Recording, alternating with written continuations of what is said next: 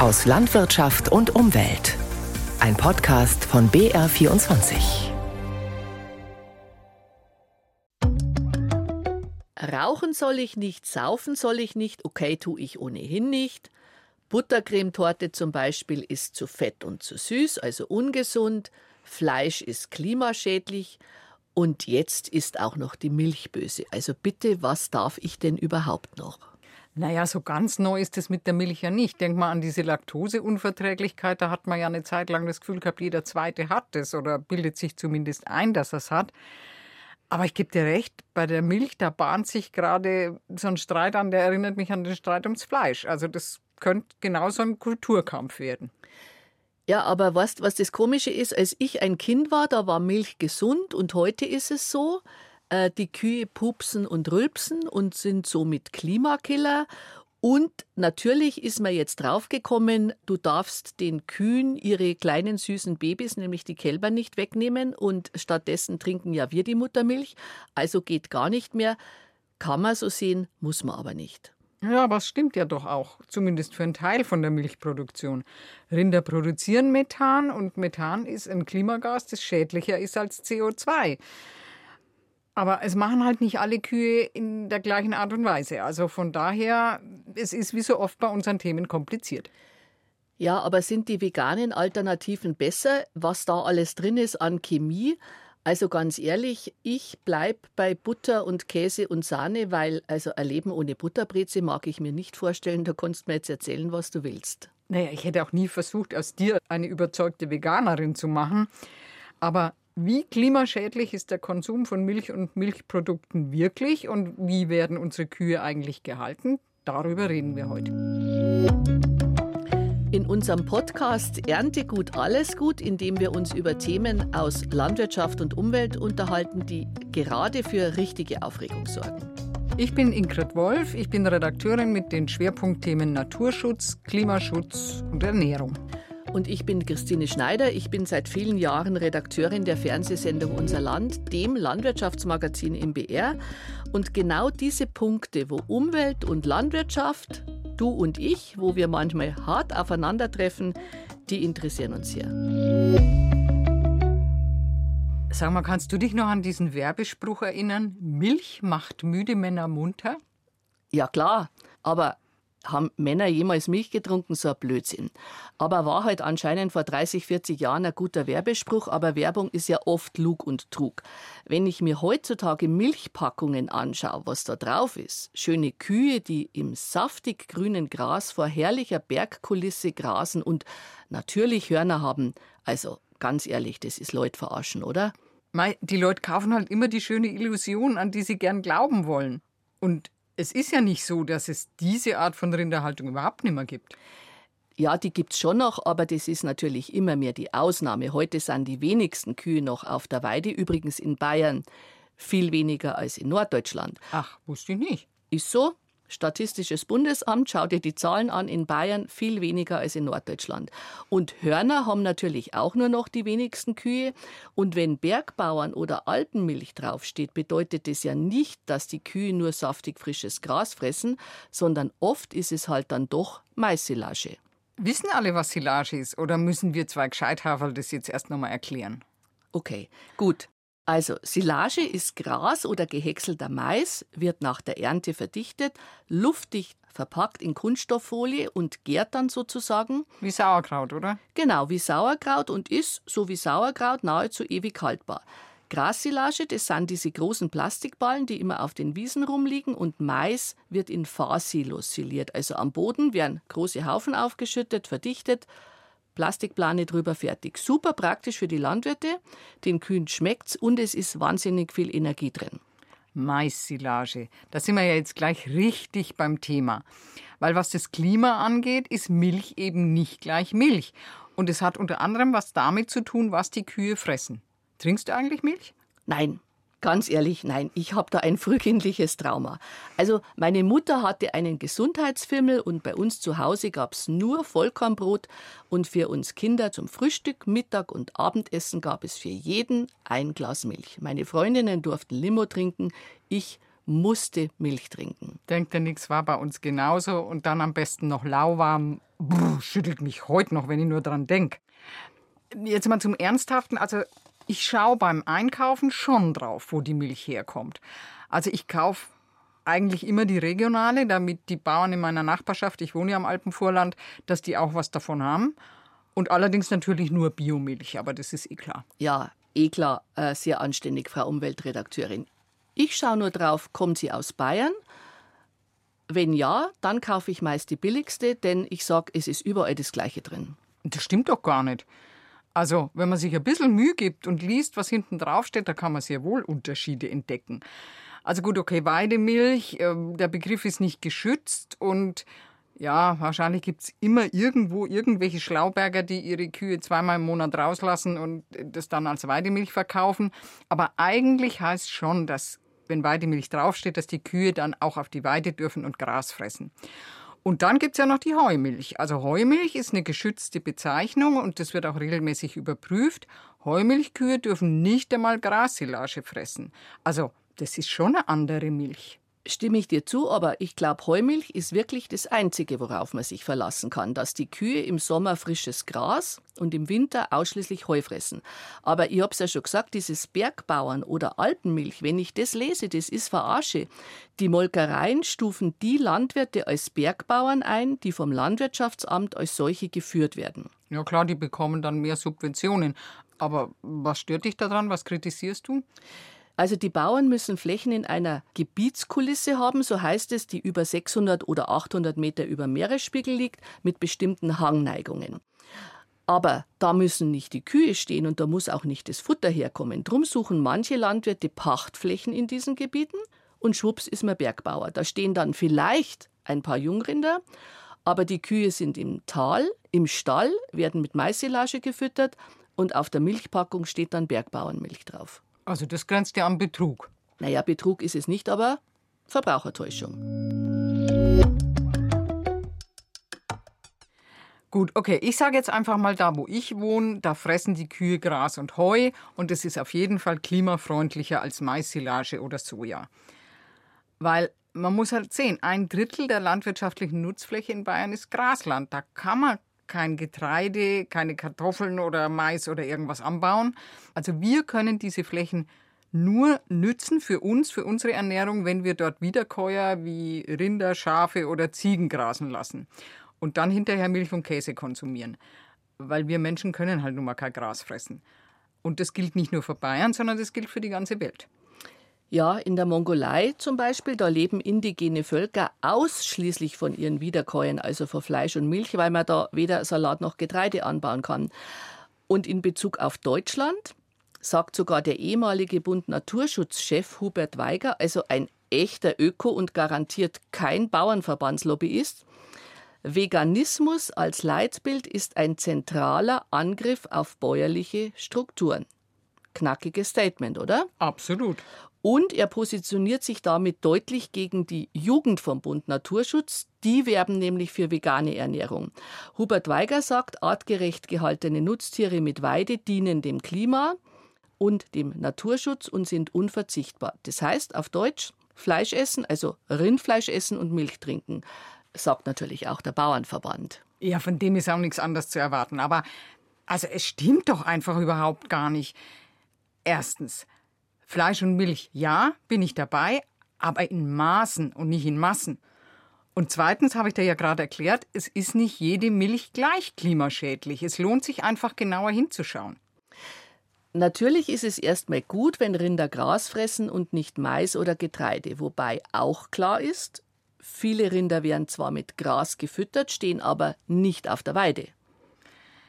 Ja, weil Gras auch nicht gleich Gras ist. Es ist halt wie immer bei unseren Themen nicht so einfach. Aber ich würde es gerne erklären. Für die meisten Städter, die fahren nämlich raus aufs Land, nach Oberbayern, ins Allgäu und sagen, oh, so schön grün hier überall. Aber wenn man genauer hinschaut, dann sind diese grünen Weiden grüne Wüsten. Ein Agrarprofessor hat mir in dem Gespräch mal gesagt, das sind reine Proteinrasen. Was will er damit sagen? Da wächst deutsches Weidelgras, im April vielleicht noch ein paar Löwenzähne, aber sonst wächst da nichts mehr. Also da lebt auch nicht mehr viel. Und es liegt daran, dass diese Wiesen halt dauernd mit Gülle gedüngt werden und inzwischen fünf, sechs Mal gemäht werden. Also früher wurde zweimal gemäht. Also man holt das Maximum raus und durch diese intensive Bewirtschaftung sind diese Weiden kein Lebensraum mehr für ganz viele Tiere und Pflanzen, die da ursprünglich mal daheim waren. Ja, die Landwirte sagen halt, wir müssen ja auch irgendwie wirtschaften und Geld verdienen und äh, die kann man es auch mit gar nichts recht machen, weil aus Klimaschutzgründen ist ja das Gras, auch wenn es dieses Intensivgras ist, immer noch besser als Mais, oder? Das stimmt, ja, weil wenn die Kuh Mais oder Getreide frisst, dann ist sie ja sofort wieder, wie Schweine und Geflügel, auch ein Nahrungskonkurrent für den Menschen. Fazit. Wenn man durch seinen Milchkonsum das Klima nicht belasten will, dann dürfte man eigentlich nur Weide oder streng genommen eigentlich nur Heumilch trinken. Also dieses Thema Milch und Kühe, das ist echt kompliziert, weil es kommt halt nicht nur darauf an, was die Kühe fressen, sondern auch, wo sie fressen. Und in unserem schönen Bilderbuch Voralpenland, wo es so viel Weidegras und Heu gibt, da gibt es auch immer noch die Anbindehaltung. Die Hälfte der Betriebe bindet ihre Kühe dort immer noch an. Das gibt sogar der Bauernverband selber zu. Ja, wobei der Bauernverband auch sagt, es ist Anbindehaltung ist absolut kein Zukunftsmodell und es sind zwar in Bayern immer noch die Hälfte der Betriebe, aber nur 30 Prozent der Tiere, weil die größeren Betriebe haben inzwischen alle Laufstelle. Im Koalitionsvertrag der Berliner Ampelregierung steht ja drin, die Anbindehaltung soll in Deutschland in spätestens zehn Jahren verboten werden.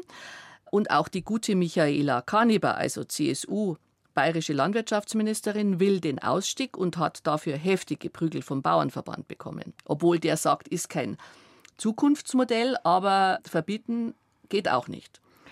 Ja, ich sehe die Problematik auch, weil es würden ja dann gerade wieder die zusperren, die man angeblich erhalten will. Also die kleinen, die traditionellen Familienbetriebe, für die ist es ja oft wirklich nicht so einfach. Wenn die ihren Hof mitten im Dorf haben, äh, da ist kein Platz zum Großumbauen und Geld haben sie halt meistens auch nicht. Ja, ich glaube, das Thema erledigt sich komplett von selbst, weil ein Hofnachfolger, der einen Betrieb übernimmt, der wird nicht mehr in einen Anbindestall gehen und sich zum Melken unter die Kühe reinbuckeln. Also entweder er sperrt zu oder er baut neu und jeder neu gebaute Stall ist ein Laufstall. Ja, wobei auch über den Laufstall müssen wir nachher nochmal reden. Ich finde es aber schon auch schwierig, dass dann immer so pauschal draufkauen wird. Das machen ja die Tierschützer oft. Anbindehaltung ist gleich Tierquälerei. Also ich persönlich kenne eine Bäuerin, die hat so einen Stall und die hat keine Möglichkeit, da was zu ändern baulich die liebt ihre Viecher und sie tut alles für ihre Kühe. Aber bei uns im Werdenfelser Land ist die Situation ja noch einmal ein bisschen unterschiedlich. Da kämpft die Landwirtschaft ja für eine Ausnahmegenehmigung. Die wollen diese sogenannte Kombihaltung haben. Ja, Kombihaltung heißt im Winter drin, im Sommer auf der Weide oder aber ein Stall mit einem kleinen Auslauf, wo die Kühe jeden Tag stundenweise raus dürfen. Wobei ich sagen muss, das stelle mir jetzt ziemlich arbeitsaufwendig vor. Also jeden Tag alle Kühe losbinden, raustreiben, dann wieder rein, wieder ja, an. Wenn es nur fünf hast, geht das schon. Ja, okay, aber wir hatten noch fünf Kühe. Da wird übrigens der grüne Landwirtschaftsminister Cem Özdemir gefragt, seit er im Amt ist, ob er auch diese Kombihaltung verbieten will. Und er hat bis heute weder Hü noch Hott gesagt. Aber ist jetzt für dich Anbindehaltung Tierquälerei? Hm, ich finde es schwierig. Also ich finde es einerseits schon schrecklich, weil diese Kühe ja Tag aus, Tag ein im Stall drin stehen. Also das ist fürchterlich, diese Vorstellung, selbst wenn es in der Kombihaltung nur die Wintermonate wären. Andererseits stimmt es, glaube ich, aber auch schon, dass wir echt ein Problem im Erhalt unserer Kulturlandschaft hätten, wenn wir all die kleinen Betriebe, die noch anbinden, wenn die alle zusperren. Ja, wer pflegt dann die Weiden? Weil die Kühe auf der Weide, also Allgäu, Oberbayern, die gehören da einfach dazu. Und das sagen sicher nicht nur die Touristiker. Also ich bin da auch hin und her gerissen. Einerseits sage ich, ein Tier, das in der Natur auf Grasland lebt, wenn ich das anbinde und dieses Tier darf in seinem Leben nur ein paar Schritte im Freien machen, nämlich vom Stall in den Viehtransporter zum Schlachthof, geht eigentlich gar nicht. Das war lange so, da hat man sich über Tierwohl keine Gedanken gemacht, aber in der heutigen Zeit, glaube ich, ist es komplett überholt. Andererseits sagen Landwirte, hat die Anbindehaltung auch Vorteile. Dass die Viecher zum Beispiel noch Hörner haben, oder? Das ist ein Vorteil und sie haben anscheinend auch gesündere Klauen, weil sie nicht auf diesem kotverschmierten, glitschigen, harten Betonboden in einem Laufstall rumlaufen müssen. Und im Anbindestall gibt es halt keinen Stress, weil die Rinder keine Rangkämpfe ausführen müssen wie im Laufstall oder auf der Weide. Aber trotzdem, Bewegungsfreiheit ist natürlich viel besser fürs Tierwohl. Brauchen wir gar nicht reden. Diesen Stress im Laufstall, Gibt es den wirklich, diese Rangkämpfe? Ist das belegt? Ja klar, es gibt ranghöhere und rangniedrigere Tiere. Und wenn sich da zum Beispiel so eine sture Leitkuh vor den Eingang zum Melkroboter hinstellt und die anderen, die ein volles Alter haben und gemolken werden müssen, nicht reinlässt, dann gibt es Stress. Und wegen dieser Rangkämpfe haben ja auch die Kühe heute keine Hörner mehr. Ja, also irgendwie finde ich schon schade, aber wie sich's anhört, ist es ja durchaus sinnvoll. Wobei man muss sagen, die Bauern ärgert es ja, wenn man sagt, die Rinder werden enthornt, weil das stimmt so ganz genau ja eigentlich gar nicht, weil es sind ja die Kälber, denen man da am Anfang kurz nach der Geburt die Hornknospen verödet mit so einem Brennstab, wobei ich das Gefühl habe, dass es das auch nicht besser macht, weil ich glaube, dass das ziemlich weh tut. Ja, mit Schmerzmittel und so weiter. Aber ja, weil den Landwirten das natürlich bewusst ist, dass dieses Enthornen jetzt nicht so prickelnd ist und die Landwirte das, glaube ich, auch nicht gern machen, hat man ja in den letzten Jahren den Rindern die Hörner weggezüchtet. Also wenn ein Landwirt heute für eine Kuh Sperma von einem Besamungsbullen bestellt, dann ist es immer häufiger das Sperma von einem hornlosen Bullen. Aber weißt du was, jetzt muss ich noch schnell was erzählen. Ich habe ja vorher gesagt, ich kaufe zu 90 Prozent immer die billige Milch. Aber manchmal backt mir der Rappel und dann kaufe ich Demetermilch, wenn ich die im Supermarkt kriege, weil ich da weiß, dass die Kühe Hörner haben. Weil die Demeter-Landwirte, die schreiben das ihren Landwirten vor, das sind die einzigen. Christine, du bist immer für eine Überraschung gut. Das muss man jetzt echt erklären. Wieso machst du das? Kostet mindestens ein 50 mehr. Warum ist dir jetzt gerade das so wichtig? Ja, das ist so ein Bauchgefühl. Also natürlich bin ich eine Verbraucherin, wie viele andere auch, die überhaupt nicht konsequent sind. Aber in dem Fall denke ich mir manchmal, Mensch, die Natur oder der liebe Gott hat den Rindern die Hörner gegeben und wir eliminieren die, weil die nicht in moderne Stallsysteme passen. Ich verstehe natürlich auch die Landwirte, die sagen, wir müssen im Stall arbeiten und wenn die Kühe im Laufstall Hörner haben, ist die Unfallgefahr viel größer diese Demeterbauern, die wollen ja, dass die Kühe Hörner haben. Die haben in aller Regel keine wirklich großen Betriebe. Die haben dann offenbar so eine Nische gefunden und einen Weg für sich gefunden, wie sie in diesem großen Milchmarkt, wo es ja normalerweise auf jeden Cent ankommt, wie die da überleben können. Ja, aber die große Masse produziert halt nicht in einer Nische. Und es ist ja so, die Politiker und der Bauernverband diskutieren und streiten sich zum Beispiel über die Anbindehaltung und andere schaffen Fakten, nämlich der Lebensmitteleinzelhandel und die Molkereien, von denen einige schon Milch aus Anbindehaltung schlechter bezahlen. Die rühmen sich damit und sagen, in unsere Markenmilch kommt diese Milch nicht. Verbraucher finden das gut, aber natürlich wird die Milch von den Anbindestellen weiterhin angenommen, schlechter bezahlt und dann auf dem Weltmarkt verkauft. Also Augenwischerei. Aber die Molkereien und der Lebensmitteleinzelhandel sind sozusagen die Trendsetter. Apropos Trendsetter, weißt du, was ich neulich irgendwo gelesen habe? IKEA hat jetzt auch ein super grünes Mäntelchen. Wieso verkauft IKEA Milch oder wie? Naja, die haben doch in ihren Riesenläden immer auch ein Restaurant dabei. Und da will IKEA künftig keine Milch und keine Milchprodukte mehr verkaufen, um das Klima zu schützen. Ich sage auch, um das Image aufzupolieren. Also über Milch und Klima haben wir ja jetzt lange geredet. Es gibt immer mehr Leute, die trinken aus Tierschutzgründen keine Milch mehr. Also gerade auch bei den Jungen findest du es immer häufiger. Und da hört man halt dann 600 Kühe in einem Stall und diese wahnsinnig überzüchteten Rieseneuter, das sind ja gar keine Tiere mehr, das sind Milchproduktionsmaschinen. 14.000 Liter in einem Jahr, 14.000 Liter Milch, das ist doch ein Wahnsinn. Eieiei, jetzt wird es interessant.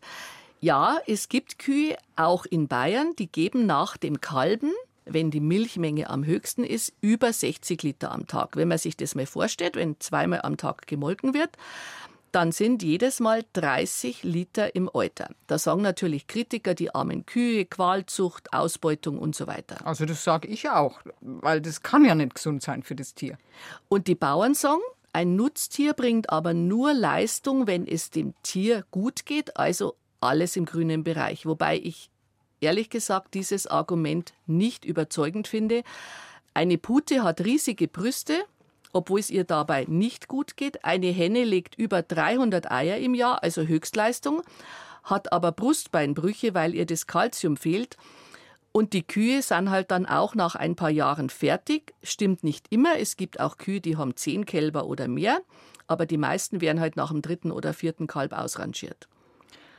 Und was sagst du zu dem Vorwurf, es sei grausam, den Kühen gleich nach der Geburt das Kälbchen wegzunehmen, damit wir die Milch trinken können, die eigentlich dem Baby gehört, das dann irgendeinen billigen Ersatz kriegt und ganz allein und einsam draußen in dem Kälberiglu stehen muss? Moment, also hört sich ja jetzt ganz dramatisch an, aber wenn du Milch konsumierst, auch also deine Bio-Heumilch, vielleicht noch bei Vollmond gemolken und die Kuh mit den Hörnern vorher nur dreimal gestreichelt, rechtsrum oder linksrum, dann ist das Muttermilch, die die Kuh eigentlich für ihr Kalb produziert. Das muss man akzeptieren, sonst muss man sich wirklich vegan ernähren. Naja, aber vielleicht gäbe es da ja einen Zwischenweg. Man könnte doch die Milch dem Kälbchen länger lassen, also bis es ein gewisses Alter hat und erst dann die Milch von der Kuh für die menschliche Ernährung hernehmen. Wäre das nie eine Möglichkeit? Also Entschuldigung, wenn ich schon Kälbchen höre, diese Verniedlichung, das sind Kälber. Punkt. Ja, aber darf oder muss man sofort nach der Geburt der Kuh die Kälber wegnehmen? Es gibt Landwirte, die machen sogenannte kuhgebundene Kälberhaltung. Das heißt, das Kalb bleibt erstmal bei der Mutter und trinkt am Euter, aber das ist die absolute Ausnahme. Wir haben einmal recherchiert, vor zwei Jahren waren das in Deutschland, in ganz Deutschland knapp 100 Betriebe, vielleicht sind es halt drei oder vier mehr, bei denen das funktioniert, aber es ist wirklich die absolute Ausnahme. Ja, und kannst du mir das jetzt mal erklären? Warum soll das nicht funktionieren? Ist das wirklich so kompliziert? Die Kälber brauchen doch am Anfang nach der Geburt sowieso für ein paar Tage die Muttermilch, diese sogenannte Biestmilch, damit sie ein ordentliches Immunsystem entwickeln. Ja, aber diese Biestmilch, also das Kolostrum, das gibt es halt meist aus dem Nuckeleimer und nicht aus dem Euter, weil das Kalb wirklich unmittelbar nach der Geburt ins Freie kommt, in ein Kälberiglu um es von den Keimen im Stall fernzuhalten. Und danach, also nach dieser Biestmilch, da gibt es dann entweder weiterhin Muttermilch oder sogenannte Milchaustauscher mit Pflanzenfett. Milchaustauscher mit Pflanzenfett. Also wenn ich das höre, dann muss ich doch nicht wundern, dass das kritisiert wird, wenn man den Kälbern nicht einmal die Muttermilch vergönnt, weil man sie lieber an die Molkerei verkauft und den Nachwuchs dann mit billigen Milchaustauscher vertröstet. Also jetzt noch einmal, diese kuhgebundene Kälberhaltung, warum machen das nicht mehr? Ja, weil es total unpraktisch ist für den Landwirt und es ist auch teuer. Also acht bis zehn Liter Milch trinkt ein kleines Kalb am Tag durchschnittlich. Das ist Milch, die ich nicht an die Molkerei verkaufen kann. Außerdem, wenn du das Kalb bei der Kuh lässt, dann vertieft sich die Mutter-Kind-Beziehung. Je länger die zusammenbleiben und wenn du die dann nach ein paar Wochen erst trennst, dann bedeutet das einen riesen Stress für alle Beteiligten, für die Tiere und auch für den Landwirt. Genau, die brüllen sich beide die Seele aus dem Leib, Kuh und Kalb. Also ich weiß, ein paar kleine Demeter Biobetriebe, die machen das, diese kuhgebundene Kälberhaltung, das ist halt, wie ich gerade gesagt habe, mit viel Arbeit verbunden. Also das Kalb ist bei der Mutter, du musst die Kuh aber auch melken und dann später die Tiere trennen, erst ein paar Stunden, dann immer länger. Also in einem Stall mit 100 Kühen ist es fast unmöglich. Allerdings Verwunderlich, in Sachsen-Anhalt gibt es einen konventionellen Betrieb mit 350 Milchkühen, der macht das, keine Ahnung wie. Ich kann mir vorstellen, das geht nur mit ganz viel Personal. Okay, aber dann sind wir wieder an dem Punkt, an dem wir schon so oft waren. Warum muss es immer so ein riesiger Stall sein? Warum geht es nicht einfach auch eine Nummer kleiner? Äh, stellst du ernsthaft diese Frage? Ja. Äh, ja, weil die Bauern davon leben müssen. Also wenn du äh, natürlich so wie du im Voralpenland lebst, wo der Landwirt noch einen Hofladen hat oder eine Milchtankstelle, dann geht es vielleicht auch mit einem kleinen Kuschelbetrieb, aber anderswo nimmer. Die drei Ferienwohnungen hast vergessen, ja, genau. die helfen ja auch oft. Ich bezweifle das einfach, Christine. Es liegt am System, das falsch ist. Gerade die vielen kleinen Betriebe, die leisten doch enorm viel für die Umwelt und für die Gesellschaft. Aber das wird immer nur mit Blabla honoriert. Wie war das während Corona? Wir brauchen eine regionale Versorgung mit Lebensmitteln. Ganz wichtig. So, Corona ist rum und es zählt wieder nur noch der Weltmarkt. Aber ganz ehrlich, ich bin der Meinung, die Größe eines Stalls hat nichts mit der Qualität oder mit mehr oder weniger Tierwohl zu tun. Wenn die Kühe Auslauf haben, wenn sie Frischluft haben, genügend komfortable Liegeplätze, wenn die Klauen regelmäßig geschnitten werden, immer gutes Futter, immer genügend Wasser zum Saufen und vor allem genügend Personal, das die Tiere betreut, dann geht's genauso mit einigen hundert Kühen. Ja, wenn das so ist. Aber es ist halt nicht immer so. Denkt doch bitte mal an diesen ganzen Tierschutzskandal in und um Bad Grönenbach im Allgäu. Da wollte jemand ganz viele Tiere haben, aber hat sich nicht das entsprechende Personal geleistet. Wahrscheinlich ist es halt wie immer, es kommt entscheidend auf den Betriebsleiter oder die Betriebsleiterin an. Und im Allgäu, da waren ein paar Leute, glaube ich, schlichtweg kriminell oder raffgierig oder mindestens überfordert. Ja, solche Beispiele gibt es immer, aber das sind halt immer die schwarzen Schafe und das ist die Ausnahme.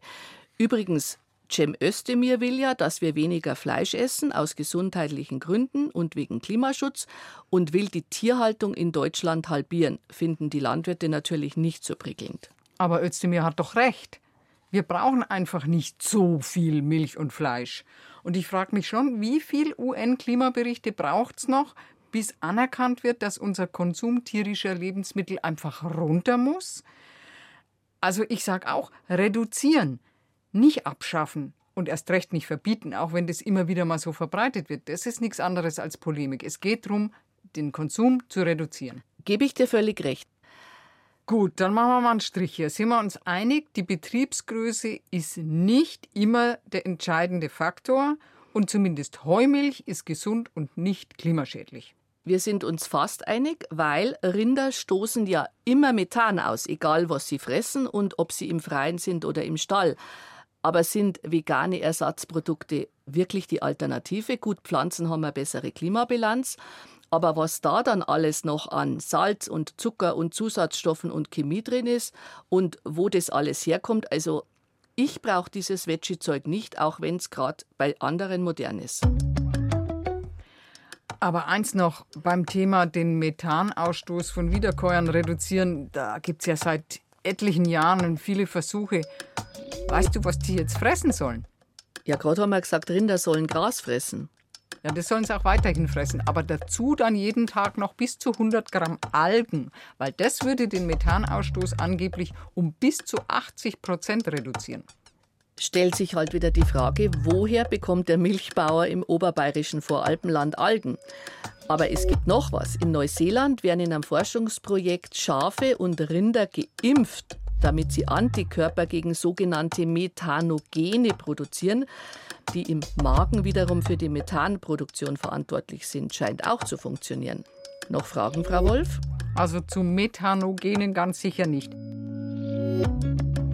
Aber ähm, worüber reden wir eigentlich das nächste Mal? Darf ich mir was wünschen? Können wir das nächste Mal über Hühner reden? Ich liebe Hühner. Okay, reden wir das nächste Mal über Geflügel. Aber zum Thema Du liebst Hühner, Vielleicht weißt du gar nicht, dass Legehennen äh, oft gebrochene Brustbeine haben. Äh, ich würde gern auch noch reden über den Sinn oder Unsinn des Kükentötenverbots. Wenn ihr noch Fragen oder Anregungen habt, dann schreibt uns eine Mail an unserland.br.de oder schickt uns eine Nachricht auf unseren Facebook-Kanal Unser Land. So, und jetzt backeln wir wieder zusammen. Jetzt gönnen wir uns eine Tasse Kaffee mit Kuhmilch. Jawohl.